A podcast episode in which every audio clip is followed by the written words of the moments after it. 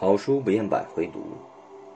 大家好，今天为大家推荐这本书《简读中国史》，作者张宏杰。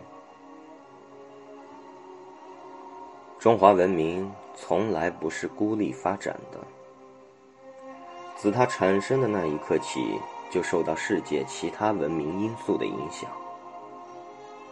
但这些外来因素并未改变中华文明的本质，反而更彰显出了中华文明的独特性。本书将中国史放入世界史的大背景之下。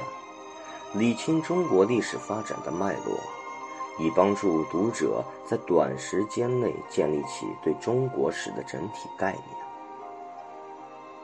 同时，本书用长时间、远距离、宽视野的解读方式，力图全方位呈现中国历史治乱循环背后的内在逻辑与外在动因。